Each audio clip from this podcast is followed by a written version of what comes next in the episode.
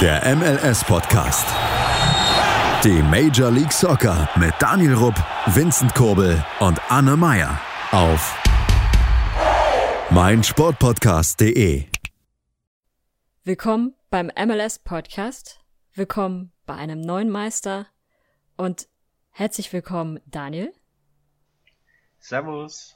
Herzlich willkommen, Wolf. Moin. Der Schattenwolf ist heute mit dabei, weil Vincent noch am Schlafen ist. Das war ein sehr langes Finale. Und wir haben gestern zusammen mit dem Schattenwolf, gestern heißt eigentlich heute, am heutigen Sonntag, mit dem Schattenwolf und Daku zusammen das Spiel gesehen. Daku ist leider schon unterwegs, deswegen kann er jetzt nicht dabei sein. Aber ja, wir haben ein doch sehr spezielles äh, Finale gesehen. Und äh, ich glaube, da ist heute einiges an Feuer hinter dieser Folge. Erstmal, wie geht's euch beiden? Fangen wir mal mit dem Gast an. Also an sich geht's mir gut. Ich habe auch nochmal über das ähm, Finale nachgedacht, nochmal die Highlights angeguckt. Auch wenn ich weiß natürlich noch im Kopf habe, ist ja gerade gefühlt ein paar Stunden erst her. Aber um es vielleicht kurz zusammenzufassen, das Finale an sich war sehr unterhaltsam und hat einen üblen Beigeschmack, wie der Meister zum Meister geworden ist. Und das ist so mein Gefühl. Und Daniel, wie geht's dir? Ja, ist halt das Spiel. Meine Sonos haben wir gespielt. Ich will jetzt nicht viel zum Spiel an sich sagen. Es war auf alle Fälle spannend. Man hat gesehen, dass beide Teams gewinnen wollten. Und am Ende hat sich das Team durchgesetzt, was dann am Ende auch verdient gewonnen hat. So ist es. Wir fangen mal ganz von vorne an. Das Spiel fand ja bei Columbus Crew zu Hause statt. Daniel, du wolltest da, glaube ich, gerade was dazu sagen, oder? In der Tat. Und zwar, ich habe für vieles Verständnis, aber Columbus ist als Tabellen Dritter, glaube ich, ins Finale eingezogen und Sounders waren Zweiter in der jeweiligen Conference. Sounders mit einem Spiel weniger. Und da stelle ich mir natürlich die Frage, warum das denn irgendwie ansatzweise fair ist. Hey, du bist Dritter, dir steht das Recht nicht zu. Es ist genauso wie mit dem Super Bowl, sage ich jetzt mal, jetzt meinetwegen die Seahawks Erster werden mit einem Rekord von 15-1 und meinetwegen Kansas City Chiefs. Gut, 15-1 ist übertrieben mit 10-6 meinetwegen. Und dann die Chiefs haben einen Rekord von 11-6, sind aber vielleicht noch siebter oder so, also gerade so reingekommen. Ich weiß, das Beispiel hinkt ein bisschen, aber wenn dann die Chiefs trotzdem den Zugschlag bekommen, weil sie an sich einen besseren Rekord haben, aber in der Tabelle schlechter dastehen, dann finde ich das ziemlich frech und so ist es hierbei. Klar, in der Gesamttabelle ist die Crew von den Sounders, aber wie gesagt, sie haben A ein Spiel mehr und B ist halt der Punkt der Abstand oder der Points per Game, der Unterschied beträgt lächerliche 0,01. Als ich das gelesen habe, ich hätte alles zerstören können, was mir gerade in den Weg kommt. Aber ja, ich meine, klar, letztendlich kannst du es nicht ändern, die sind die Hände gebunden. Und so war halt jetzt wegen diesem kleinen Pünktchen, beziehungsweise wegen dieser kleinen Differenz von 0,01, das Finale nicht in Seattle, sondern in Columbus. Man muss dazu aber auch sagen, in der Eastern Conference gibt es ja auch ein Team mehr. Nee, zwei sogar, oder? Ich glaube, es gab zwei, zwei Teams sogar mehr. Und Columbus hat zwei Punkte mehr, aber ja, auch ein Spiel mehr. Es ist, wie es ist. Und ich habe es gerade eben schon zu Daniel gesagt. Als ich gehatet hatte über das durchaus schlechte Verhalten so mancher Teams, also beispielsweise von Nashville, ich glaube, Houston war auch mit dabei gewesen, die sich einfach in der Hochphase von Covid-19 so schlecht verhalten haben, dass sie immer wieder Ausfälle hatten, musste ich mir dann anhören, jetzt das war die Kirche im Dorf. Und das musste er sich gerade auch schon anhören. Manchmal ist es so, wie es ist. Aber das Spiel fand nun also bei Columbus Crew zu Hause statt. Und Wolf, willst du vielleicht was zur ersten Halbzeit sagen? Gerne. Also zuerst, man hatte ja ein bisschen Panik als eher neutraler Zuschauer, dass die Partie vielleicht schon vor Anpfiff entschieden sein könnte, weil Columbus, wenn ich mich nicht täuschte, einige äh, Covid-19-Fälle hatte unter anderem der linken Neckby, der nicht gespielt hat. Aber die Startelf von äh, Columbus war eigentlich ziemlich gut aufgestellt. Die erste Halbzeit war in der Hinsicht überraschend, denn die Sounders waren gefühlt nicht auf dem Platz, wenn man das so verstehen möchte. Ähm, ich versuche versuch mal das Sportliche zu nennen und nenne dann das, was so ein bisschen bitter dabei ist. Die, die Columbus Crew hat ziemlich offensiv losgelegt, hat relativ guten Fußball gespielt. Das Problem ist, dass die Saunders nicht wirklich versucht haben, an den Ball zu kommen, sind nicht in die Zweikämpfe reingegangen und so kam dann ein relativ einfaches 1 zu 0 für die Crew zustande. Denn ein nicht krass hart geschossener Schuss ist Steffen frei durch die Hände gerutscht und kullerte dann ins Tor. Und ein paar Minuten später dann fiel das 2 zu 0, was definitiv ähm, vermeidbar gewesen wäre. Wenn ich mich nicht täusche, waren da drei Seattle-Verteidiger am Columbus Torschützen und haben den nicht angegriffen. Und die äh, Saunders hatten nicht wirklich Torchancen und meistens, ich sag mal, ähm, haben sie eher Eckfahren, Zielschießen betrieben, anstatt wirklich aufs Tor zu gehen. Will sagen, es, man, es war sehr überraschend, denn die Saunders wirkten nicht wirklich in Titelform. Die Crew hatte halt relativ guten Fußball gespielt. Das Problem daran ist, die Crew hat einen sehr dreckigen Fußball gespielt. Also haben sich sehr oft fallen gelassen bei den leichtesten Gelegenheiten, äh, haben Zeit geschunden und haben auch so gefühlt den Neymar ausgepackt. Also wegen leichtesten Sachen sich fallen lassen, übers Feld rollen und vom Schiri betätscheln lassen. Das heißt, die Sonders kamen nicht wirklich zu Torchancen, die Crew hat gefühlt die einzig großen Chancen reingemacht. Und so stand es schon zur Pause 2 zu 0 für die Crew. Aber wirklich angenehm war es nicht zwingend zu sehen. Da, wie gesagt, die Saunders abwesend waren und die Crew viel geschauspielert hat. So würde ich es grob zusammenfassen. Zu dieser Covid-19-Geschichte. Ähm, mich hat ehrlich gesagt ein bisschen gewundert, wer da alles in der Startaufstellung von Columbus stand. Dabei waren nämlich auch unter anderem Derek Etienne Jr., der das 2 zu 0 gemacht hat. Und eben jener Spieler war bei der Partie gegen New England Revolution am 6. Dezember gesperrt, weil er wenige Tage zuvor positiv auf Covid-19 getestet worden war. Und dann wundert es mich schon, dass er am 13. plötzlich schon wieder spielen darf. Äh, ebenso auch wie der Torwart von der Crew. Gut, der hatte jetzt nicht so viel zu tun an dem gestrigen Tag. Oder am heutigen Tag. Ähm, aber da bin ich schon ein bisschen verwundert, wie schnell dann da doch offensichtlich die Heilung vonstatten ginge. Und mich würde es ehrlich gesagt nicht wundern, wenn es jetzt in den nächsten Tagen Berichte gibt, dass es jetzt noch mehrere Fälle bei äh, Columbus gibt. Ja, ähm, positiv getestet ist ja dann auch äh, Darlington Nagby, das hattest du ja schon gesagt. Durchaus ein größerer Verlust, finde ich eigentlich für die Crew. Und eigentlich hätte man denken können, dass die Saunas das machen müssen aber ich würde dir auch zustimmen, der Halbzeit war von den Sounders nicht viel zu sehen. Oder was sagst du, Daniel? Ja, definitiv. Also das 1-0 war tatsächlich nur eine Frage der Zeit, weil dann einfach die Crew um einiges energischer war in der Anfangsphase. Sounders hatten keine Chancen. Ich muss auch sagen, dass die Aufstellung mich ein bisschen verwundert hat. Und das 2 0 war dann eigentlich nur die, das ja, berühmt-berüchtigte Sahnehäubchen, sage ich es einfach mal, für den ersten Durchgang.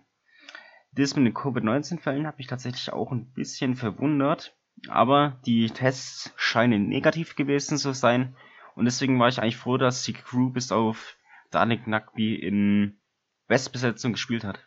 Und zu der Sache mit hier diesem Hallenhalmer, was die Crew da gespielt hat, also mit diesem anderen fallen lassen oder so, das hat mich echt hardcore-mäßig eigentlich aufgeregt. Nicht nur als Fan des Sounders, sondern einfach auch, weil, weil man sich in dem Finale nicht so zu benehmen hat.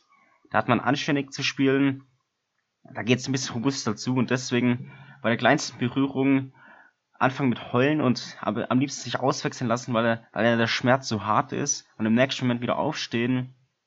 Das ist einfach nur frech und einfach nur. Und noch ganz kurz dazu sagen, ähm, zu, um dann das nochmal zu bestätigen, das haben sie da halt auch leider das komplette Spiel durchgezogen, egal wie, wie weit vorne die Crew gelegen hat. ich sag mal so, hätten sie jetzt 1 zu 0 in der 90 plus 6. geführt und wollten irgendwie Zeit schinden, damit jetzt die Sounders nicht doch nochmal per Eckball einen 1 zu 1 machen, wäre es kacke gewesen und man hätte es vielleicht noch irgendwie nachvollziehen können. Aber auch noch nach einer 3 zu 0 Führung, wo eben klar war, dass das nichts mehr wird für die Sonders, haben sie es auch noch weiter betrieben, mit Zeitschinden fallen lassen und so weiter. Will also sagen, das war, hat sich leider wie so ein roter Faden durchs ganze Spiel gezogen, dass es neben den sportlichen fast Glanzpunkten der Angreifer halt auch sehr viele Schauspielanlagen gab. Also war quasi kein erstes Halbzeitding, um ein bisschen die Sounders zu ärgern, sondern eher so der Matchplan für die 90 plus x Minuten. Genau, damit sind wir ja auch schon jetzt in der zweiten Halbzeit. Äh, Schattenwurf hat es gerade schon gesagt. Letztendlich stand es dann irgendwann 3 zu 0. Die Sounders haben in der zweiten Halbzeit zwar deutlich besser gespielt, hatten viel, viel mehr Torchancen. Ich glaube, in der ersten Halbzeit war es eine erwähnenswertere Torchance und die gegenüber das Tor. Und ähm, trotzdem hat es dann nicht gereicht und irgendwann ist die Crew dann halt noch weiter in Führung gegangen. Was, was sagt ihr, wer war euer Man of the Match? Mm, gibt's eigentlich nur einen. Und der ist, glaube ich, auch sogar zum MVP ernannt worden als Lukas Celarian. Oder? Ja, genau, ist er. Also zwei Tore, ein Assist. Gibt's, denke ich, keine zwei Meinungen, dass er der verdiente MVP ist. Und wie du schon sagtest, die Sonders hatten zwar die Chancen, aber ich habe es auch schon in der Früh gesagt, als wir das Spiel zu viert angeschaut haben, was bei den Sonders halt einfach gefehlt hat, war wirklich dieser Wille, das Tor zu erzielen. Wir hatten zwar viele Chancen, aber haben das dann nur halbherzig abgeschlossen oder den Ball ins Tor tragen wollen und so weiter und so gewinnst du halt kein MLS Cup Finale.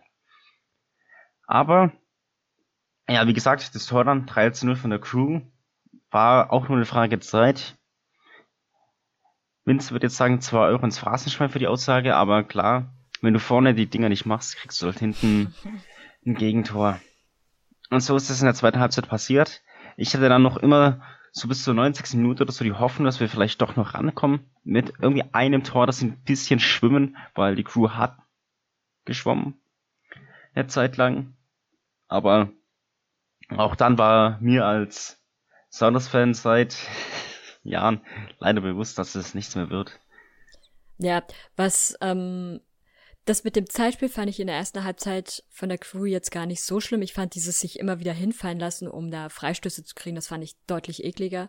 Aber spätestens in der zweiten Halbzeit ist das mit dem Zeitspiel dann sehr, sehr eklig geworden und dann fing auch dieses berühmt-berüchtigte Eckfahnenspiel an, dass man natürlich immer zur Eckfahne läuft, um sich da dann schön einzukesseln.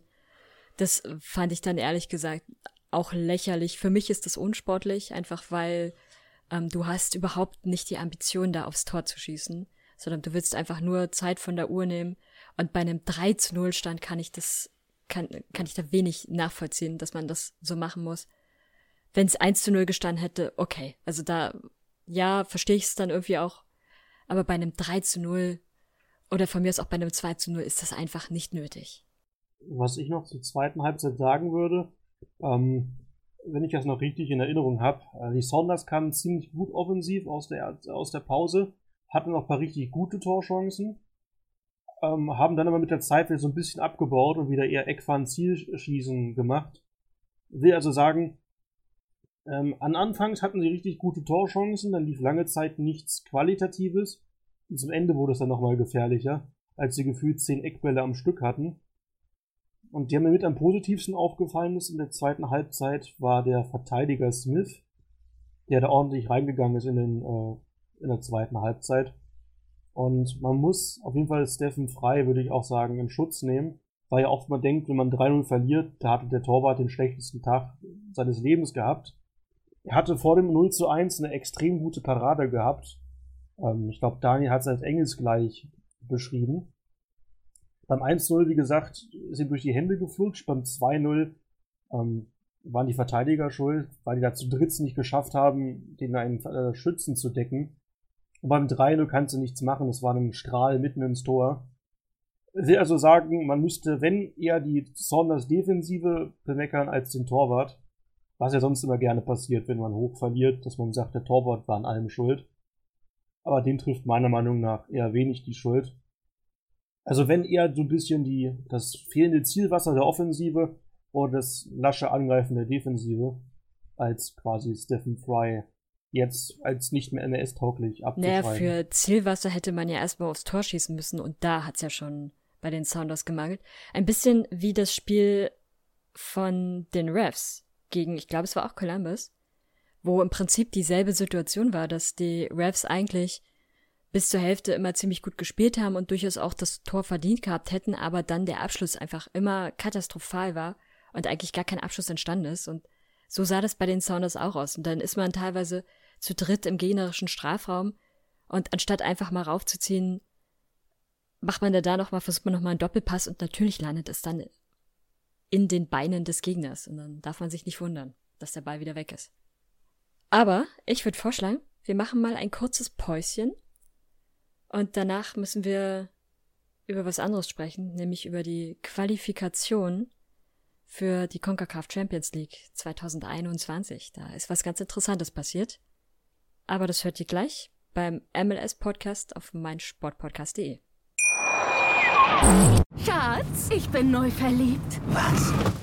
Drüben. Das ist er. Aber das ist ein Auto. Ja, eben. Mit ihm habe ich alles richtig gemacht. Wunschauto einfach kaufen, verkaufen oder leasen. Bei Autoscout24. Alles richtig gemacht.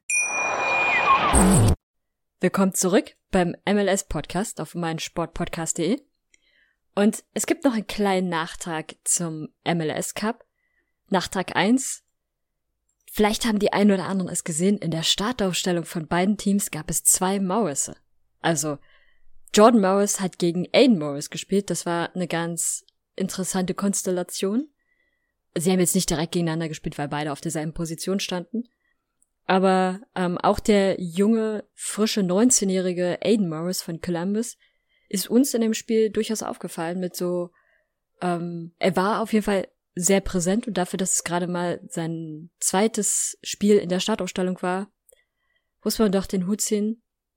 Da könnte vielleicht durchaus ein kleines Talent hinterstecken. Mal sehen, wie er sich weiterschlägt. Aber der andere Punkt ist das Thema The Zone. Daniel, wo hast du das Spiel gesehen? Auf The Zone. Okay, und Shadow, wo hast du das Spiel gesehen?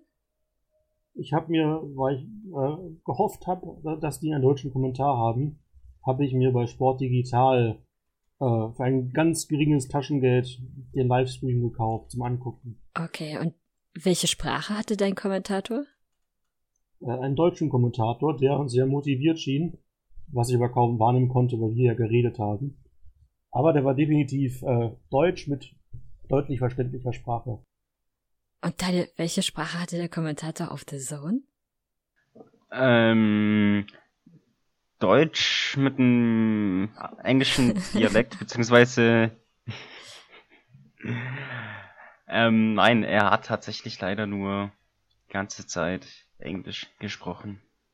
Ja, so ist es. The Zone hat keinen deutschen Kommentar gebracht. An sich für uns ist das natürlich kein Problem, weil wir der englischen Sprache soweit mächtig sind. Aber es ist schon sehr verwunderlich, wenn The Zone sich nicht mal die Mühe macht, das wichtigste Spiel der MLS einfach deutsch mit zu vertonen oder eine deutsche Tonspur mit anzubieten. Für all diejenigen, die vielleicht einfach gerne diese kleinen Extrageschichten, die man nebenbei als Kommentator ja immer so erzählt, um die auch gegebenenfalls verstehen zu können. Das war irgendwie, fand ich keine so richtige Glanzleistung von der Sohn. Mm, definitiv, vor allem, weil sie vorher noch gesagt haben, ja hey, das Finale wird in Deutsch kommentiert. Das hat der Sound uns eigentlich bestätigt. Ne, dann ist es ja umso, umso merkwürdiger. Ja, ich find's frech. Und äh, also, ich für meinen Teil hab der Sohn jetzt erstmal wieder gekündigt. Mal gucken, ob sie sich bis zur nächsten Saison besser aufstellen. Ansonsten gibt es auch noch andere legale Möglichkeiten, das Spiel zu sehen, wie zum Beispiel bei Sport 1 Digital. Oder auch sonst wo. Aber ja, erstmal brauche ich sie nicht mehr. Dann haben wir jetzt aber noch ein anderes Thema. Wir fangen erstmal mit der leichteren Sache an. Die CONCACAF Champions League 2020 läuft ja noch und es sind auch noch vier MLS-Teams im Rennen und in der nächsten Woche starten die Spiele. Das heißt, die Profis von vier Teams haben noch keine Pause, sondern müssen weiter ran. Shadow, hattest du dir angesehen, welche Teams das sind? Definitiv. Ähm, ganz kurz vielleicht als Erklärung. wenn die CONCACAF Champions League normal läuft, also angenommen Corona wäre nicht da, hätten wir komplett K.O.-Spiele gehabt, von Anfang bis Ende. Und zwar im Gegensatz zu typisch ähm, europäischer Sicht. Jedes Spiel hat Hin- und Rückspiel, auch das Finale. Das ist jetzt ein bisschen anders gelaufen, denn wir hatten beim Viertelfinale bei drei von vier Spielen das Hinspiel gespielt und bei einem Spiel noch gar kein Spiel gespielt. Und das wird jetzt so verkürzt, wie durch das quasi neu angefochtene Turnier, dass die noch die Rückspiele spielen, aber das eine Team, das ist Los Angeles FC, quasi nur eine Partie spielt. Und danach werden Halbfinale und Finale mit einem einzigen Spiel gespielt. Das heißt, man kürzt quasi das jeweilige Hin- und Rückspiel auf nur ein Spiel zusammen. Und mit dabei sind noch Atlanta United, der Los Angeles FC, der New York City FC und Anne wird's freuen, Montreal Impact. Das sind die Teams, die Stand jetzt noch im Rennen sind, auch wenn es für die meisten Teams nicht sehr gut aussieht. Ja, Stand genau. Jetzt. Für bei Montreal beispielsweise in der Hinrunde hatten sie äh, 1 zu 2 gegen äh, Olympia verloren. Der New York City FC hatte natürlich mit Tigres auch einen durchaus schweren Gegner, finde ich. Haben dort nur 1 zu 0 verloren, müssen jetzt aber auswärts spielen. Äh, Montreal übrigens auch auswärts. Atlanta darf zu Hause spielen, hat aber auswärts gegen Club America mit 0 zu 3 verloren gehabt. Und als ähm, einzige sind noch der LAFC ohne Spiel übrig. Wenn ich dich auswärts ein bisschen ähm, begünstigen darf, es gibt tatsächlich keinen wirklichen Auswärtsbonus, denn wir haben das NRS ist Back to Near Reloaded, denn wir spielen alle komplett wieder in Orlando im Explorer Stadium. Das heißt, der mögliche Heimbonus der mexikanischen Teams fällt weg, da wir uns alle wieder in Orlando äh, in einem Stadion treffen. Das heißt, dass man hätte jetzt keine Ausrede, um zu sagen, wir spielen auswärts, denn wir spielen auch wieder auf amerikanischem Grund und Boden. Das heißt, die, die Reise, der Reisestress oder die mexikanischen Fans äh, sind nicht existent. Naja, reisen müssen sie trotzdem. Aber gut, für den New York City FC ist es ja nichts Neues, weil ohne Stadion hat man auch kein Heimrecht. Die Spiele sind in der nächsten Woche. Habt ihr zufällig gesehen, an welchen Tagen das ist? Äh, ja, 15. Mittwoch. und 16. Mhm. Also Donnerstag. Genau, so 15. und 16. Dezember. Danach sind die ähm, Halbfinales am 19. Dezember und das Finale steigt dann am 22. Dezember.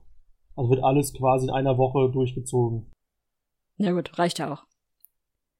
Genau, wird also quasi wie das NLS Back Turnier in eine kleine Bubble gepackt, wieder nach Orlando und quasi schnellstens durchgezogen, um das Turnier doch noch durchzukriegen. Denn da war ja lange Zeit gar nicht klar, ob die CONCACAF Champions League weitergeführt wird und wenn ja, wie. Da haben sie sich erst vor kurzem zusammengerafft, das doch noch irgendwie ausspielen zu wollen.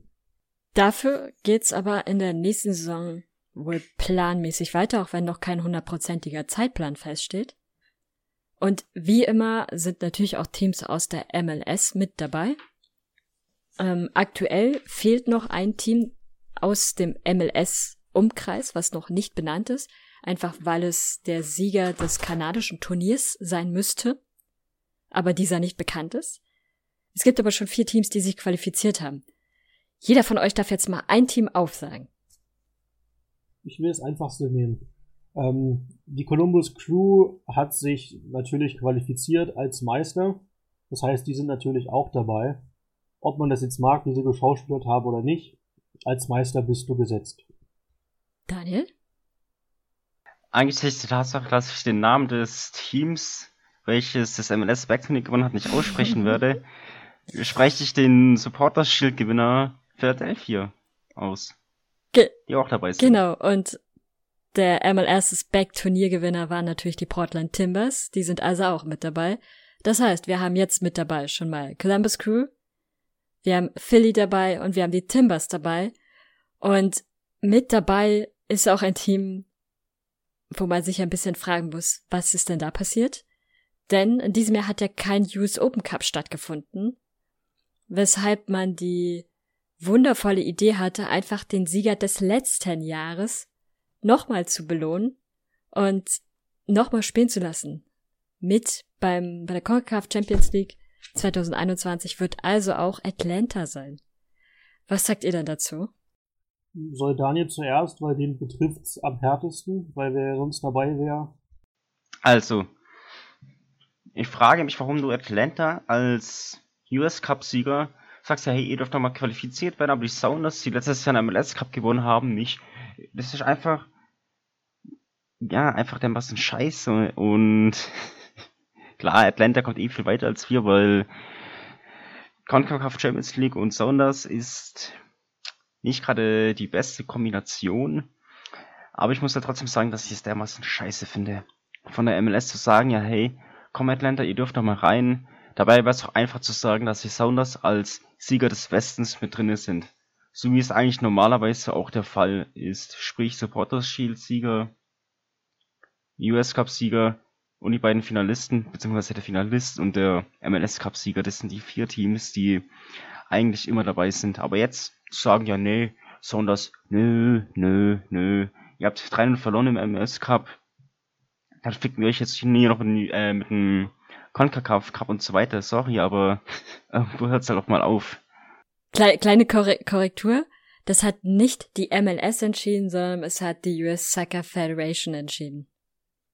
Also der Verband. Wolf, was solltest du sagen? Ich wollte sagen, in der Regel sind ja immer die ähm, die Conference-Sieger, der, der US Open Cup und der äh, NRS Playoff-Sieger dabei.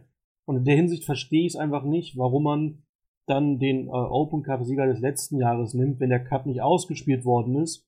Weil rein theoretisch hätte man halt sagen können, oder so war es auch eigentlich gefühlt von allen gedacht, wenn es keinen US Open Cup dieses Jahr gibt, dann gibt es die Salatschüssel in Orlando, also den, das NRS Back-Turnier, was quasi den Pokal-Slot äh, übernimmt und hätte halt dann natürlich die beiden Conference-Sieger äh, mitgenommen. Und jetzt zu sagen, man nimmt Atlanta mit, einfach weil halt die der letzte Pokalsieger waren, finde ich auch in der Hinsicht ungut, weil sie sich das einfach nicht verdient haben in der letzten Saison. Also bei aller ähm, nicht zwinger Sympathie mal komplett neutral betrachtet, Atlanta United hatte eine sportlich miese Saison, hatte nicht mal äh, Playoff-Spiele und kam, wie gesagt, ansonsten so wirklich gar nichts. Und die jetzt mit einem Champions League Platz zu belohnen, obwohl sie nichts dafür geleistet haben, das erinnert mich eher an die kanadischen Teilnehmer. Denn die kanadischen Teilnehmer spielen ja in ihrem kanadischen Pokal gegen Amateurteams und dass dann immer eins der NRS-Teams aus Kanada gewinnt, ist halt auch quasi Standard. Das erinnert mich halt so ein bisschen mit Atlanta. Man hat sich es quasi sportlich nicht wirklich verdient, aber hat dann trotzdem einen Champions League Platz und das ohne wirklich guten Fußball gezeigt zu haben. Und das finde ich ziemlich bitter. Also vor allem halt auch für die Saunders oder Leute, die sie sportlich verdient hätten. Weil rein sportlich gesehen hat Atlanta nichts gerissen 2020 und die dürfen trotzdem Champions League spielen. Das ist eigentlich ein Tritt ins Gesicht für jedes ambitionierte NS-Team, das sich den Arsch aufgerissen hat. Als kleine Entschuldigung aber für die kanadischen Teams, auch der US Open Cup ist ja ähnlich. Also dort wird ja auch unter anderem gegen Amateurteams gespielt. Und ähm, eigentlich gewinnt immer ein MLS-Team das Turnier. Deswegen würde ich ehrlich gesagt auch nicht das MLS Back Turnier als Entschädigung für den US Open Cup sehen. Aber ich hätte es in dem Fall auch eher gerechter gefunden, wenn man das in dem Fall den Sounders gegeben hätte, weil es als einziges das quasi passend gerechtfertigt ähm, hätte. Äh, ich habe mich mit Daku auch schon darüber unterhalten und er hat mir etwas dazu geschrieben, was ich kurz mal vorlesen möchte. Die Teilnahme Atlantas ist für mich eine ungerechte Behandlung gegenüber allen Teams, die eine deutlich bessere Saison gespielt haben. Denn ein Team ein zweites Mal in die Champions League zu schieben, ist für mich persönlich nicht vertretbar. Das ist, als wenn du einen Kuchen bekommst, weil du eine Eins schreibst und ihn gegessen hast und dann mit einer Vier nach Hause kommst, aber nochmal einen Kuchen bekommst, weil du ja davor die Eins geschrieben hattest und das hattest du ja so gut gemacht.